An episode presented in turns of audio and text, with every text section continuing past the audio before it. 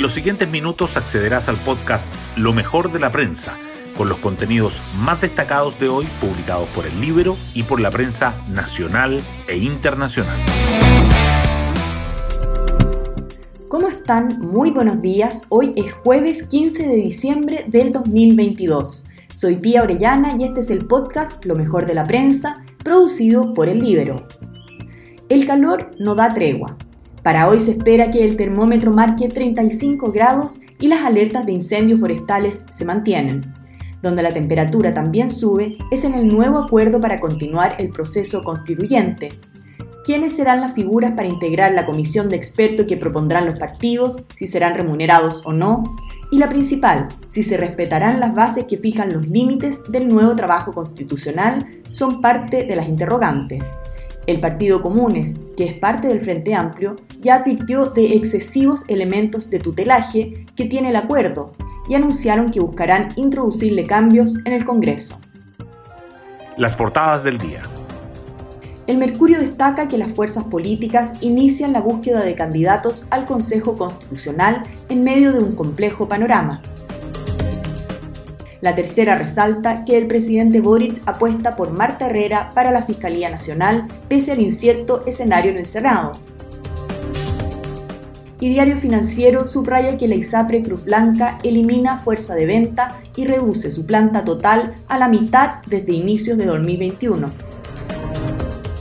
Otros temas que sobresalen en la primera página de El Mercurio son que gobierno se abre a ajustes en su reforma de pensiones respecto de plazos, institucionalidad y rol del sector privado, que el Banco Central y el Ejecutivo discrepan por autopréstamo desde fondos previsionales, que el MOP y las autopistas negocian contra reloj parcelar el aumento de los peajes para el 2023 y que la muerte de un joven en Puerto Montt revela las largas esperas en urgencia por acceder a una cama.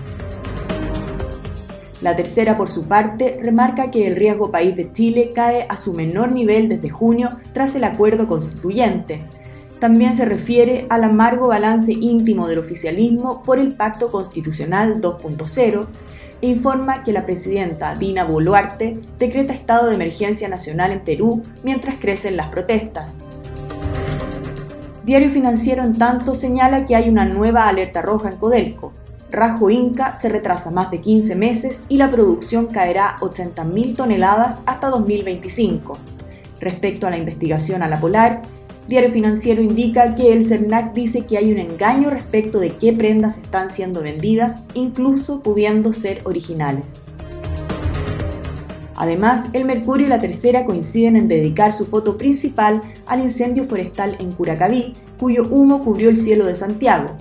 También destacan que Francia se impone a Marruecos y se enfrentará a Argentina en la final de Qatar 2022. Y por último, el Libero trae como tema principal el libro de Patricio Cueto Román, Memorias de un militante, en la que éste relata su paso por el Partido Comunista y pasa cuentas a Guillermo Tellier.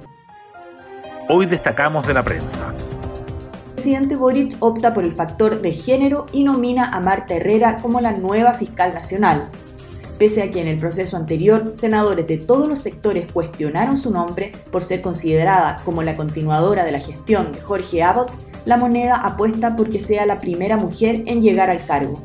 En su segundo intento por nombrar al jefe del Ministerio Público, el Ejecutivo enfrenta un complejo panorama en la Cámara Alta.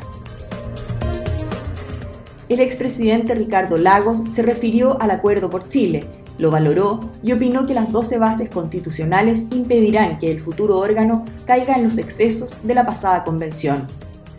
Afirmó, es posible construir una constitución a la altura de lo que demanda la sociedad chilena, y aseguró que está dispuesto a colaborar con el nuevo proceso constituyente si le piden su parecer, pero que la modalidad en que lo hará la deben decidir otros.